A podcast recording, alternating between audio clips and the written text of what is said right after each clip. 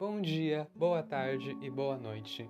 Sejam muito bem-vindos ao podcast Plantão Literário. Eu sou o apresentador Murilo Mariano Jeremias e este é um trabalho para a professora Denise do terceiro ensino médio.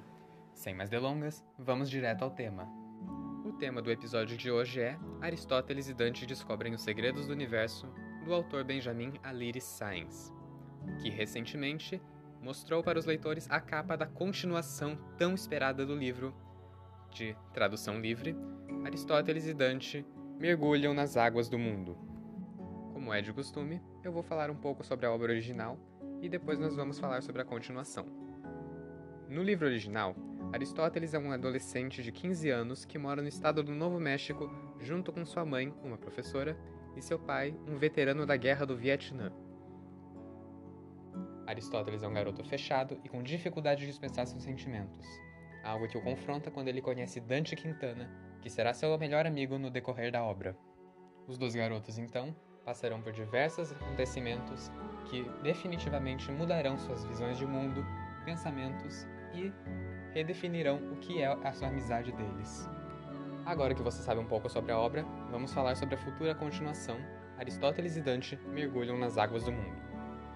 Segundo o autor, os eventos do segundo livro acontecerão logo após o final do primeiro, o que nos deixa com muitas oportunidades de explorar os personagens pré-estabelecidos e até encontrar alguns novos. Isto não é confirmado pelo autor.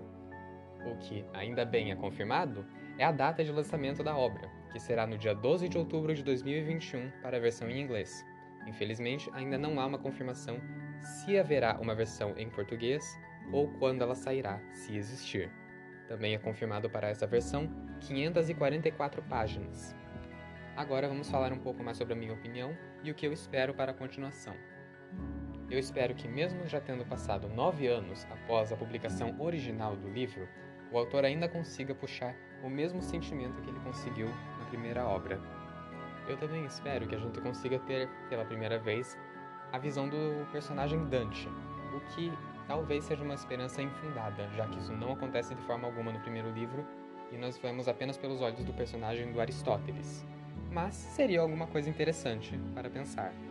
Mas de longe, o que eu mais espero é que nós continuemos tendo os capítulos curtos que duram apenas uma página, porque eles geralmente são os momentos mais interessantes do livro. Também não posso descartar, obviamente, as cartas que os personagens fizeram no primeiro livro. Eu espero que alguma coisa parecida aconteça, porque elas foram de longe a parte mais emocional e pura da primeira obra. Chegamos agora ao fim deste episódio e eu quero agradecer muito a todos os meus ouvintes, provavelmente só você, professora Denise, mas de qualquer forma, agradeço muito e desejo a todos uma boa leitura.